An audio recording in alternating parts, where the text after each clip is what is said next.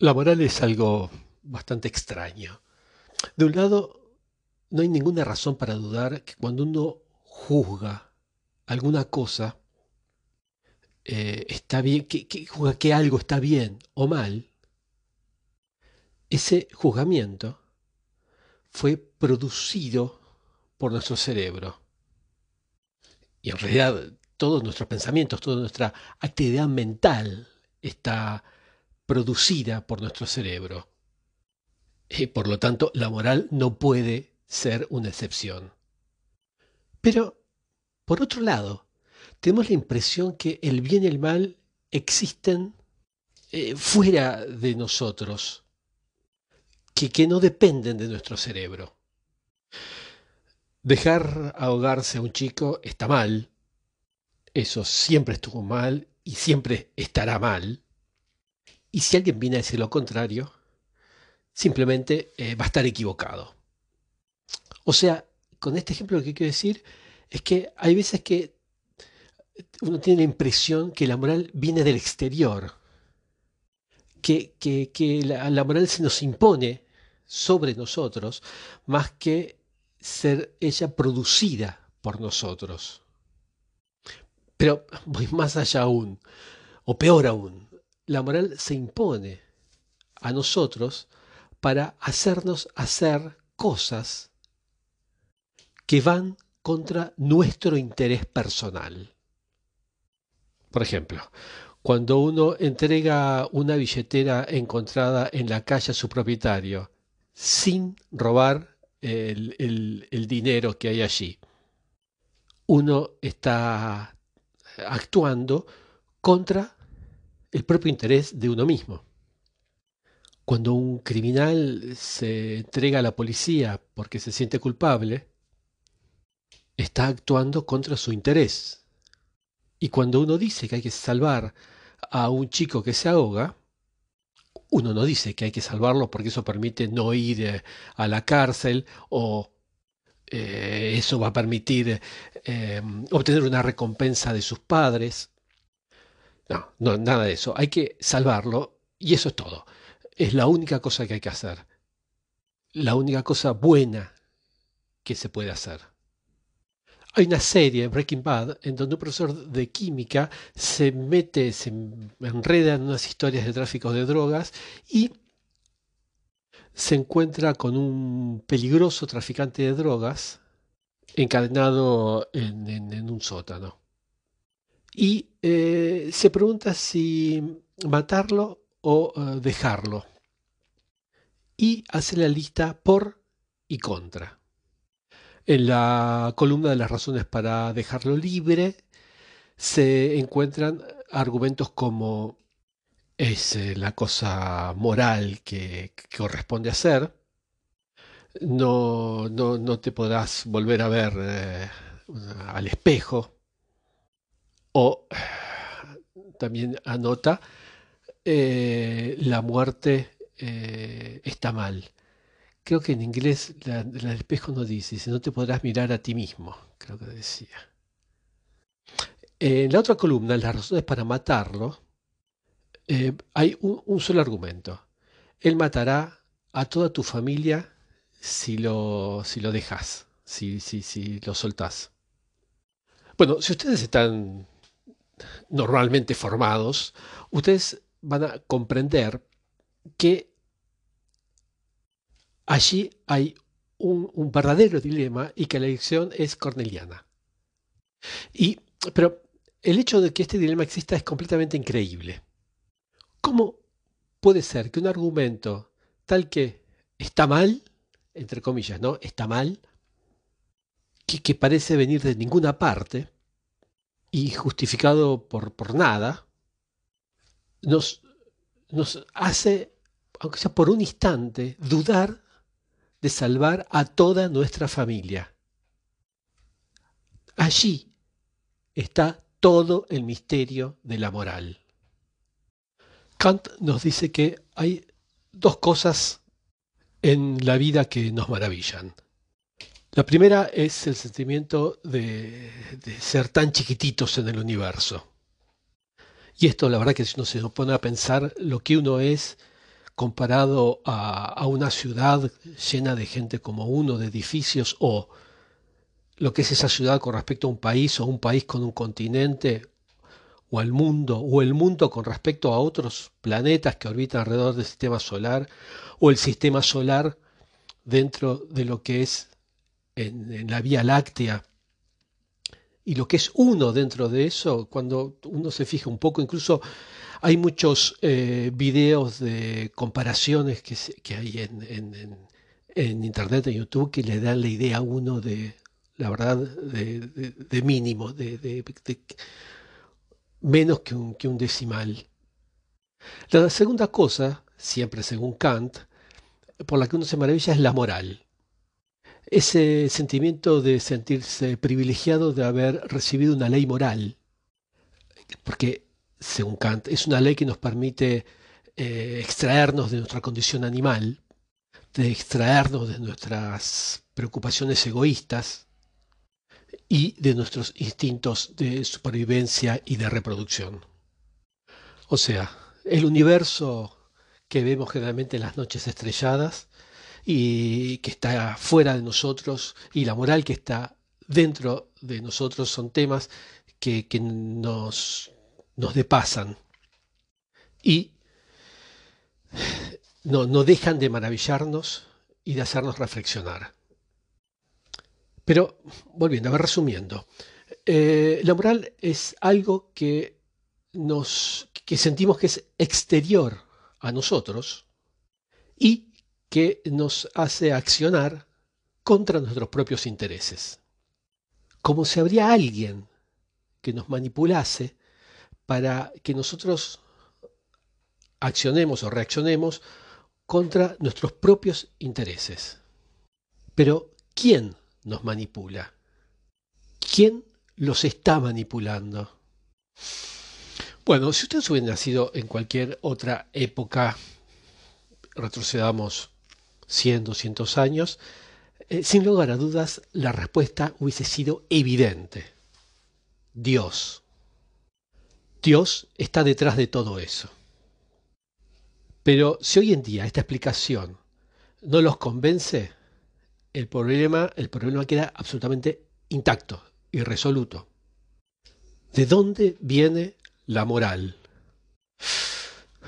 Algún neurólogo podría decir que se la puede entender simplemente como el em, resultado del procedimiento eléctrico de nuestro cerebro. Bueno, los científicos, ya que hablo de neurólogos, los científicos eh, se intentan explicar también eh, y, buscar eh, esto de la moral con, bueno, las, solamente las leyes naturales de las que disponen. O sea, la ley de la física, de la biología y, como estaba hablando hoy en día, sin la intervención de Dios, eh, ni tampoco del, diablo, este, incluso tampoco hacen intervenir a los Illuminatis. O sea, hay una visión, una aproximación eh, a la moral desde el punto de vista naturalista de la moral. O sea, se piensa que hay bases biológicas en la moral, o sea, lo que quiere decir es que los seres humanos nacen ya preparados para volverse seres morales. Y no que sean ya completamente morales desde el nacimiento. Que apenas aprenden a hablar ya pueden recitar el, imperativo categórico de, Kant. Pero que el cerebro estaría en una suerte ya precableado para, o sea, que estaría preparado a producir juzgamientos morales, tanto como está predispuesto a, aprender una lengua sin que sepa hablar, o sea, antes de saber hablar ya está predispuesto a aprender una lengua. O sea, hay explicaciones para la moral que son totalmente culturales, pero estas no son suficientes sobre todo para explicar ciertos datos observados. También hay una variable muy interesante eh, en los juzgamientos morales, es el hecho de que personas diferentes eh, pueden tener juzgamientos morales diferentes. Eh, ojo, este es un argumento que muchas veces se propone para derribar la idea de que los juzgamientos morales tienen una base biológica. Pero es un mal argumento, ya más adelante voy a hablar del tema, un muy mal argumento. Después, eh, más adelante voy a hablar de algo muy interesante, y es cómo se eh, evolucionó en el sentido moral por la vía de la selección natural. O sea, ¿de qué sirve el sentido moral en la naturaleza? Y cómo el sentido moral aumenta las chances de sobrevivir y de reproducirse. Esto es, en particular, cuando uno sabe que el comportamiento moral, como, como lo decían en, los audios anteriores, son comportamientos que van al encuentro de los intereses personales y que la selección natural eh, se supone que tiene que eliminar los comportamientos que van al encuentro de los intereses personales. Bueno, hay, hay muchas cuestiones que explican la, moral desde el punto de vista de la biología, la psicología, la economía, la antropología, eh, las matemáticas, eh, por supuesto que la filosofía, la, neurología, en fin, hay, hay muchísimas, se la puede eh, encarar desde muchísimos ángulos, pero les aseguro que vale la pena escuchar los audios porque yo descubrí una teoría científica, creo que es la más fascinante que encontré eh, entre los libros que leí en, los últimos tiempos. espero que sientan, en todo caso no sé si van a ver, pero espero que sientan la misma emoción de la primera vez que, yo sentí cuando empecé a, leer esta teoría y a entenderla y, toda la, emoción que surge cuando uno tiene estos hallazgos. En todo caso, hay en los audios que van a venir, hay muchísimos conceptos por los que los sobrevuelo, por los que paso muy muy rápido. En todos este, pueden ampliar, si, los confunde o, no llegan a entenderlo, pueden ampliar eh, consultando en, internet o en la net, como decía antes. En todo caso, eh, les quisiera decir que eh, antes de los audios que van a venir, quiero decir que nunca, nunca, nunca, nunca voy a decir qué es lo que es moral de hacer, sino que lo que voy a hacer es eh, únicamente hablar de lo que la gente en general encuentra que es moral hacer. Es lo que en teoría se llama una aproximación descriptiva de la moral, que, como su nombre lo indica, solamente describe la moral tal como ella es producida y practicada por los humanos. O sea, para, como, advertencia, si en algún momento yo digo la moral es esto, es en realidad la, opinión que la gente encuentra moral cuando se le pregunta su opinión y no piense que estoy diciendo que es eso lo que la gente tiene que encontrar como eh, moralmente correcto. Y en todo caso, espero eh, que sea... Bueno, siempre el tema de la moral es un punto, una cuestión bastante álgida, pero en todo caso, eh, quizá que se entienda que cuando se habla de una cuestión moral eh, biológica, no, de ninguna forma se está hablando de la manera en la que ustedes deberían comportarse. A ver, por ejemplo, uno tiene un gusto apasionado por la carne, pero uno encuentra que eh, desde el punto de vista moral y eh, dado el sufrimiento que se le propone a los animales, eh, sería la respuesta moral sería no comer carne. Con este ejemplo lo que les quiero decir es que el hecho de que una cosa sea natural no justifica que deba hacerse. O sea, básicamente lo que me gustaría explorar es qué es lo que pasa dentro de, las cabezas. Más de que, más que ver que hay cosas que corresponden hacerse y cosas que no. Y también, bueno, uno va a, a, serpentear entre el tema de la justicia, el tema de la moral. En fin, cada uno encontrará la palabra correcta para denominar esa sensación que uno tiene en, la cabeza. Pero llamen como la llamen, nada va a cambiar el hecho de que tenemos esa sensación en la cabeza. Bueno, en fin, en todo caso, en los próximos audios lo que hay es material para, para debatir. Y, y, sobre todo, estaría bueno hablar sobre el utilitarismo y el altruismo eficaz. Pero bueno, si empezaríamos con eso nos perderíamos, nos perderíamos en el mundo de las ideas. Y vamos a intentar ser un poco empiristas. Bueno, así que en el próximo audio vamos a ver si estamos pre precableados para ser seres morales. Eh, la moral tiene que ver con el comportamiento de las personas y el comportamiento es también un medicamento. Lo pudimos experimentar en carne propia en esta epidemia, en esta pandemia. Porque para combatir una enfermedad, uno piensa inmediatamente en un medicamento o en la medicina. Y es ahí cuando uno piensa en la medicina que piensa en los medicamentos, en, vacunas, eh, tratamientos, etc.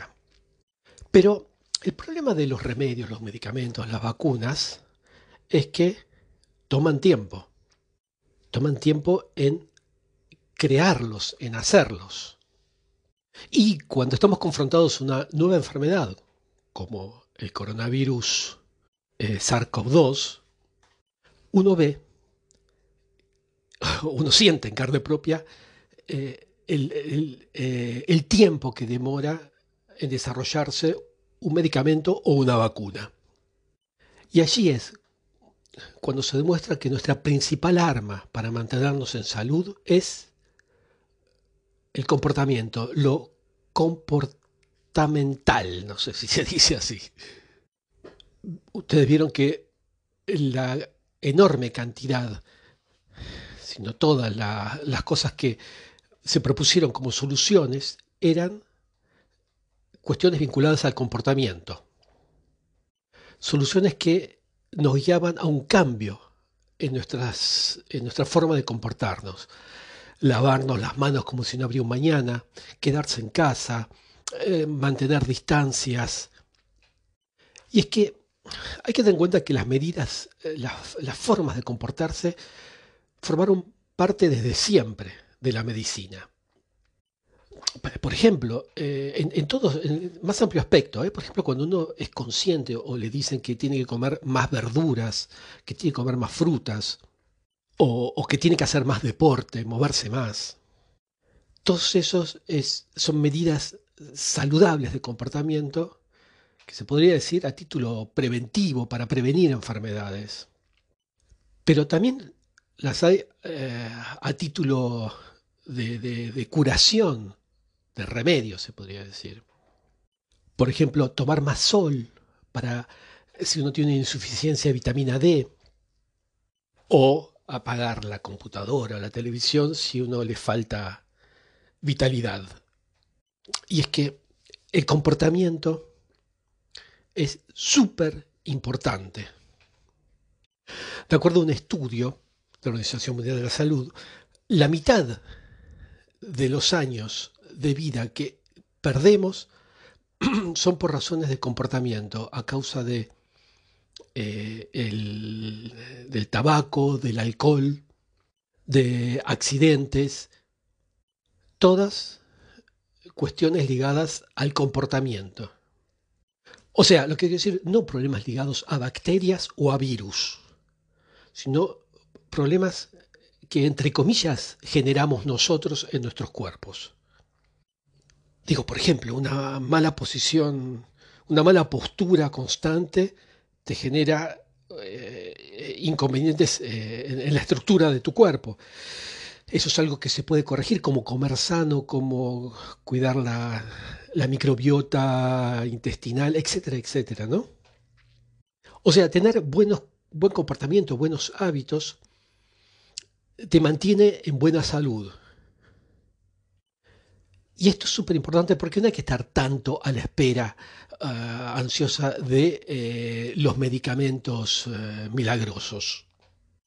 Claro, no, me imagino ser un poco raro ir al médico y que le prescriba en la receta médica cambio de comportamiento. Y mañana, tarde y noche. Pero, ¿por qué eh, nos llamaría la atención, ¿por qué solo hay que considerar sustancias como medicamentos? ¿Y por qué no considerar como medicamento también el comportamiento, los hábitos? El primer punto a tener en cuenta en esto de los hábitos de comportamiento es la comunicación. Porque evidentemente, si la gente no recibe correctamente las consignas o las entiende mal, no las va a aplicar. Con esto de la comunicación, recuerden, eh, ah, bueno, no me voy a poner a hablar de comunicación, pueden buscarlo, pero tiene que ver la cuestión social, la oportunidad, la facilidad y lo atractivo. Eh, eh, en el mensaje que se comunique, o sea, qué grupo social se dirige, lo oportuno, el momento donde se, le dice lo fácil que es comprender y lo atractivo que es la forma de decirlo. Eh, todo esto para comunicar mejor el mensaje que se quiere dar. Y para esto algo súper importante es la comunicación visual. Y, aquí esto es un tema cuando uno tiene que comunicar a una gran masa de gente y no a un paciente o a dos que los conoce bien, que sabe su nivel intelectual, porque muchas veces uno se dirige a la más allá del promedio, a la parte más alta del promedio en cuanto a, forma de captar, en cuanto a inteligencia. Y eh, cuando uno tiene que hablar a la masa, tiene que formar mensajes que sean claros para todos. También hay que tratar de ser simple. Esto me lo enseñó indirectamente un amigo suizo una vez que estaba tratando de, em, con, otra persona, encima hablando en otro idioma, tratando de eh, convenir un lugar donde encontrarnos. Y yo le estaba indicando uno y él me dijo, estamos hablando por teléfono con, con el altavoz, o sea, me estaba escuchando también esta, eh, éramos varios que estábamos interviniendo en la, conversación, y él me dijo otro lugar, no el que yo le estaba diciendo, otro que yo conocía. Entonces, mi amigo suizo me, tomó la mano y me dijo, basta, así con gesto en la mano. O sea, listo, más es menos. O sea, tratar de especificar más es menos. Yo entendía dónde él iba a ir voy hacia allí, no hacía falta mucho más. En, la comunicación hay que tener muy en cuenta eso. Una vez que se llegó a un punto donde se entendió, listo. Agregar más, como se dice en inglés, less is more. O sea, menos es más. O, si lo quieren ver, agregar más también es menos. O sea, transmitir menos información va a contribuir a un mensaje más eficaz. Esto pasa mucho con los tratamientos, donde hay algunos que son más eficaces, pero más complicados para el paciente para eh, seguirlos, para llevarlos adelante. Entonces se pasa a otros tratamientos que son menos eficaces, pero que son más fáciles de que los haga, eh, de que los lleve adelante el paciente. También hay otro tema y es cuando uno tiene que emplear palabras, porque todos los otros mensajes pueden ser eh, visuales. Pero cuando uno tiene que emplear palabras, acá se entra en una discusión filosófica y es usar palabras simples, pero que no corresponden al hecho científico puntual, pero que sí dan una idea a la persona que no es científica de qué se está tratando. Esto pasa muchísimo cuando uno profundiza mucho en una ciencia y le tiene que explicar a alguien que no, que no sabe del tema. Al emplear palabras simples no es ese hecho científico, esa cuestión científica. Sin embargo, es la única forma que uno tiene para que eh, la otra persona lo entienda. Aquí, si quieren hacer la prueba de que todo el mundo lo va a entender, agarren a algún artista, explíquenle algo y si lo entendió es que todo el mundo lo puede entender. Tengan en cuenta, sobre todo, que hay cosas excelentes para los científicos y que son obvias para los que están en ciencia, pero que para otros son absolutamente contraintuitivas. Por ejemplo, para decir algo, cuando uno explica, explica algo, la gente piensa que ya está, eso es una ley, quedó así. Alguien que está en ciencia sabe que eso es así hasta tanto se modifique y que hay que readaptarse cuando se modificó a la nueva, eh, al nuevo descubrimiento. En general, para gente no es así el comer, yo qué sé, huevo frito está mal y va a estar mal todo el resto de tu vida. No si depende qué comió eh, la gallina o a qué temperatura pones el aceite o etcétera o si tenés problemas hepáticos o no, no importa, va a estar mal para siempre.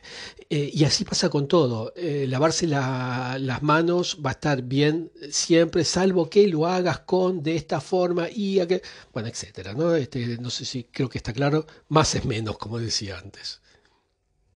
Y en general diría, cuando uno habla, cuando está haciendo la prueba y habla con un actor, para que, para dar, ubicarse si todo el mundo lo pueda entender, actor no, un artista en general, alguien muy alejado de la ciencia, este, uno le puede, uno no le tiene que hablar en cuestiones de escala logarítmicas ni de porcentajes, siquiera, ni siquiera eso.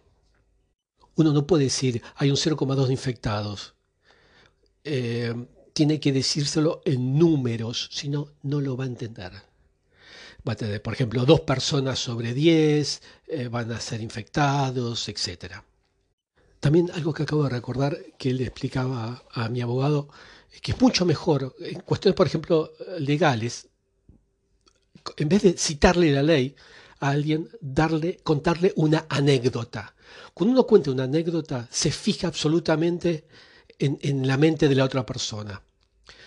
Eh, es eh, la base de la, de, la Biblia, si quieren verlo, eh, o de, así hablaba Zaratustra, de muchísimas cosas donde toman, o de Baden Powell con, con Vipito, con, Tomasito, eh, en fin, eh, es la base de explicar por medio de anécdotas. Esto es, hablamos de teorías religiosas y una teoría que dice que Jesús no existió en sí, sino como un ejemplo de lo que hay que hacer, porque era mucho más fácil de decirle que, de explicar una filosofía a alguien analfabeto que solamente se dedicaba a cuidar cabras, este, explicarle, más que fácil que explicar una filosofía, era decirle, ¿qué hubiese hecho Jesús si hubiese estado en esta situación que ahora estás vos? Entonces, cuando uno explica con ejemplos, la gente se ubica con anécdotas o con referentes, la gente se ubica mucho mejor. Eh, más, más, fácil que explicar eh, el espíritu, la filosofía de una ley es contar una anécdota, por ejemplo, y decir, ve, esta persona pasó esto, esto, y se van a acordar siempre y después esa, esa persona con uno contó le va a recordar la anécdota para citar eh, lo, que, lo que sea necesario. El tema de hablar de forma, digamos, no científica, y que cuando uno no se refiere a algo específico, yo, yo sé qué pasa, que el interlocutor en general pone intervalos de credibilidad. O sea, hay cosas que no las cree eh, y va a intentar eh, tenderle trampas para probar lo que la otra persona está diciendo y en un momento uno tiene que citar realmente la cuestión científica puntual porque si no porque eh, al emplear palabras simples no es la cuestión. Bueno, la verdad que si uno está con un interlocutor que es incrédulo, es muy difícil, porque realmente eh, no hay peor incrédulo que el que no quiere creer, ¿no? de por decirlo de alguna forma. Pero la verdad que saber cómo es la forma más eficaz de transmitir un mensaje antes de hacerlo es extremadamente difícil. Aparentemente hay una cosa que se llama eh, sistema inmunitario, inmunitario comportamental, o sea, del comportamiento. Y este sistema inmunitario del comportamiento es un muy poderoso aliado para ayudarnos a, mantenernos alejados de gente que presenta síntomas que son nocivos para nosotros. Vamos a decir, por ejemplo, estornudar o toser, pero pueden ser otros. ¿eh? Pero también es, eh, si bien es muy eficaz para ciertas cuestiones, es muy poco eficaz para otras. Aquí, para ciertos tipos de comportamiento, para, eh, para que no sea algo instintivo, hay que realmente instruir bien a la persona con el comportamiento que tiene que llevar adelante. Pero justamente vamos más profundamente, eh, avancemos a, las profundidades del comportamiento eh, humano. Ya, no sé si en algún audio ya oyeron cuando hablé eh, de las cuestiones morales y de la ambivalencia del comportamiento humano, que es a la vez egoísta y al mismo tiempo moral. Y esto nos da dos estrategias para influir en el comportamiento de la gente.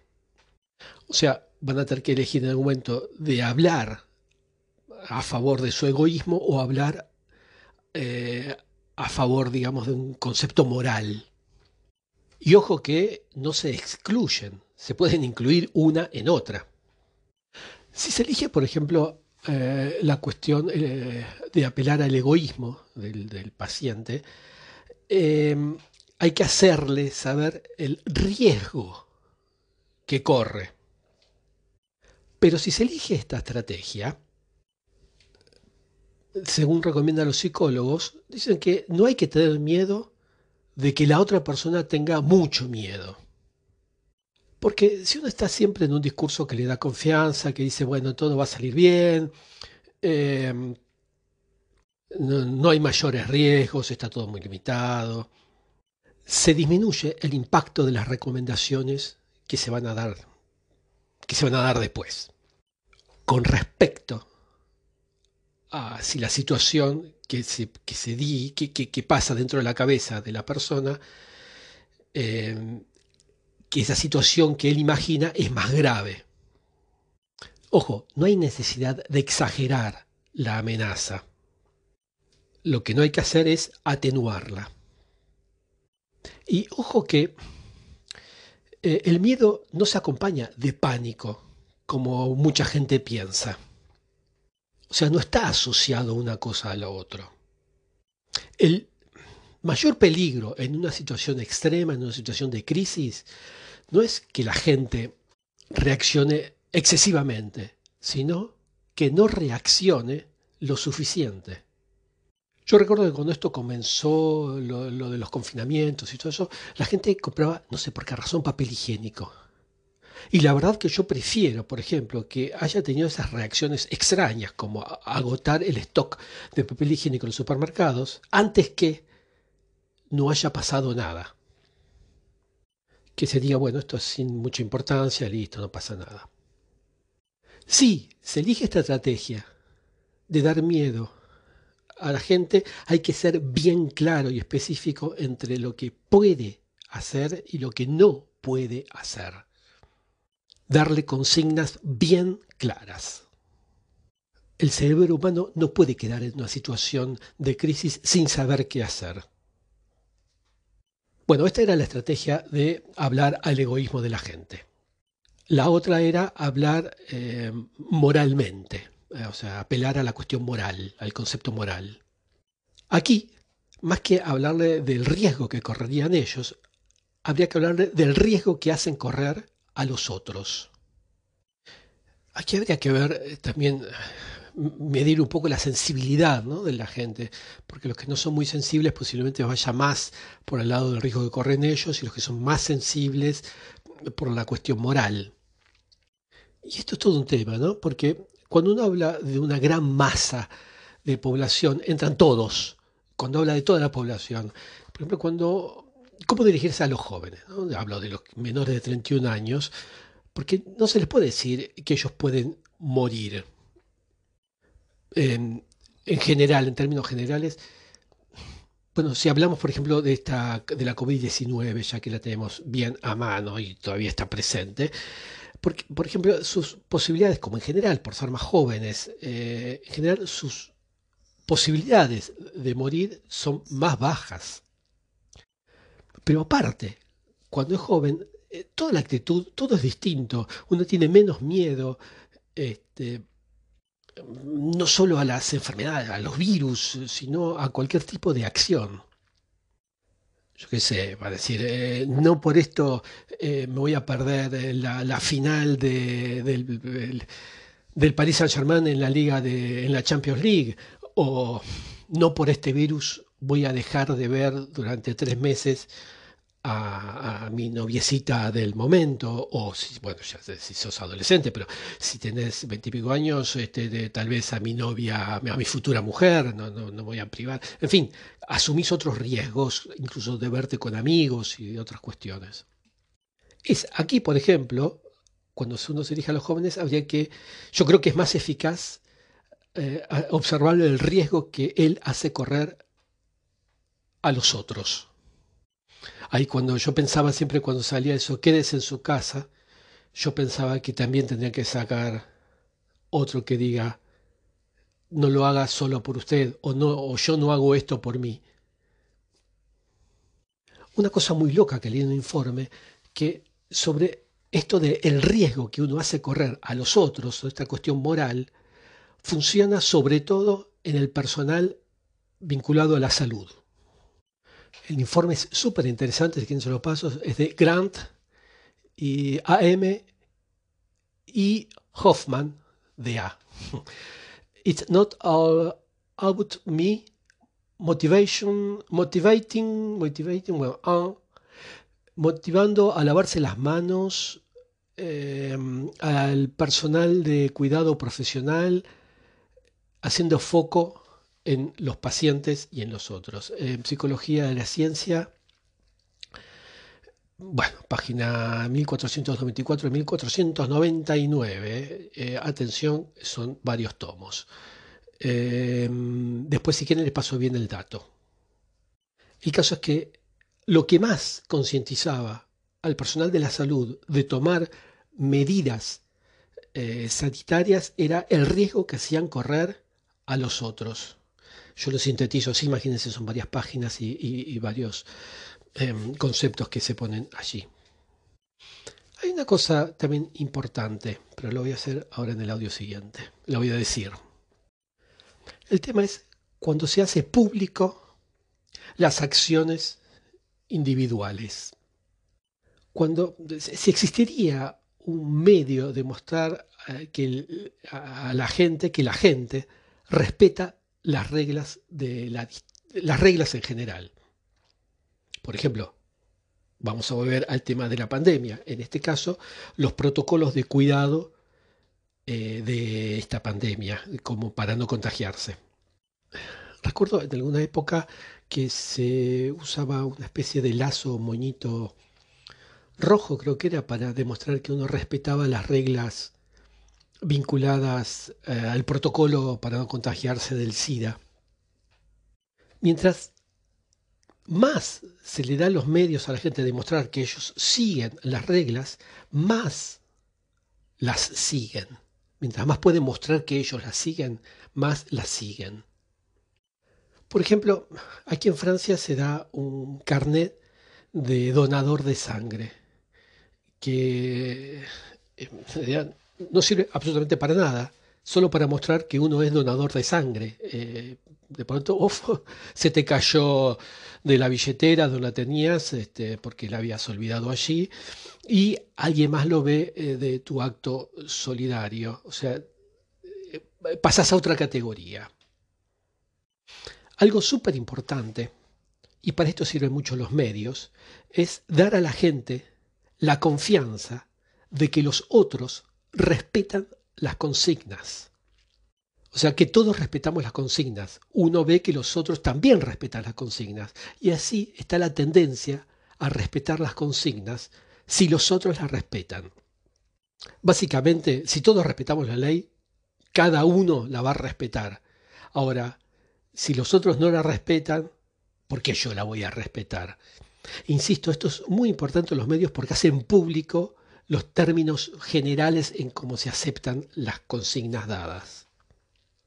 Si no hablamos de la pandemia, donde involucra a todo un país, si hablamos de cuestiones más pequeñas, donde uno está dando consignas, bueno, habría que buscar la forma de que esa persona sepa que los otros que están también en su situación también respetan las consignas. Pero bueno, no voy a desarrollar ahora eh, este, este concepto que es súper, súper interesante. En realidad da para todo un audio. Y ojo, que, lo que quisiera aclarar es que también muchas veces la gente tiene una visión falsa del comportamiento de su vecino. Una visión equivocada de lo que está haciendo o respetando el otro. Por ejemplo, leí en una encuesta que el 73%, el 73 de los franceses cree que los otros no hacen suficientemente esfuerzo, mientras que al mismo tiempo el 90% de los franceses declaraba que eh, ellos sí lo hacían. Como verán, estas cifras no son compatibles. O sea, o bien mentían sobre su comportamiento, o bien tienen una visión errónea de lo que hace el otro.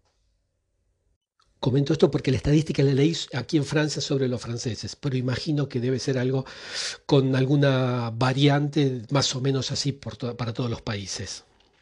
¿Y por qué tendríamos una visión errónea del comportamiento de los otros? Bueno, porque los buenos comportamientos no reciben mucha publicidad.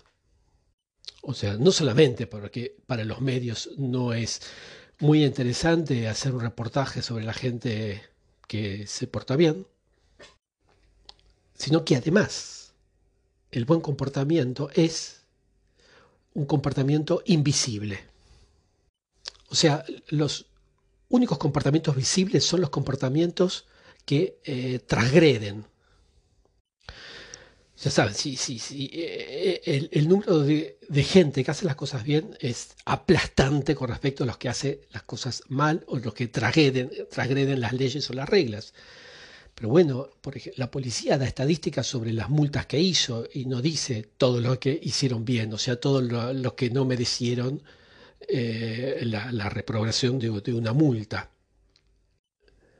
Y esto es súper importante para la confianza de la gente, para que entiendan, o sea, que es una aplastante mayoría, yo tengo mucha fe en la humanidad, que es una aplastante mayoría la que hace las cosas bien y es una mínima parte de la población, una minoría muy chiquita, la que está quebrantando las reglas.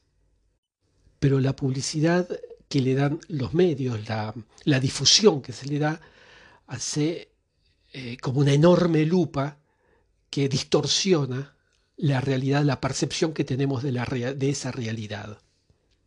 Y yo creo que de alguna medida eso orada la confianza que la gente tiene en sí mismo para, para seguir respetando las leyes y las medidas y las consignas que se les dé.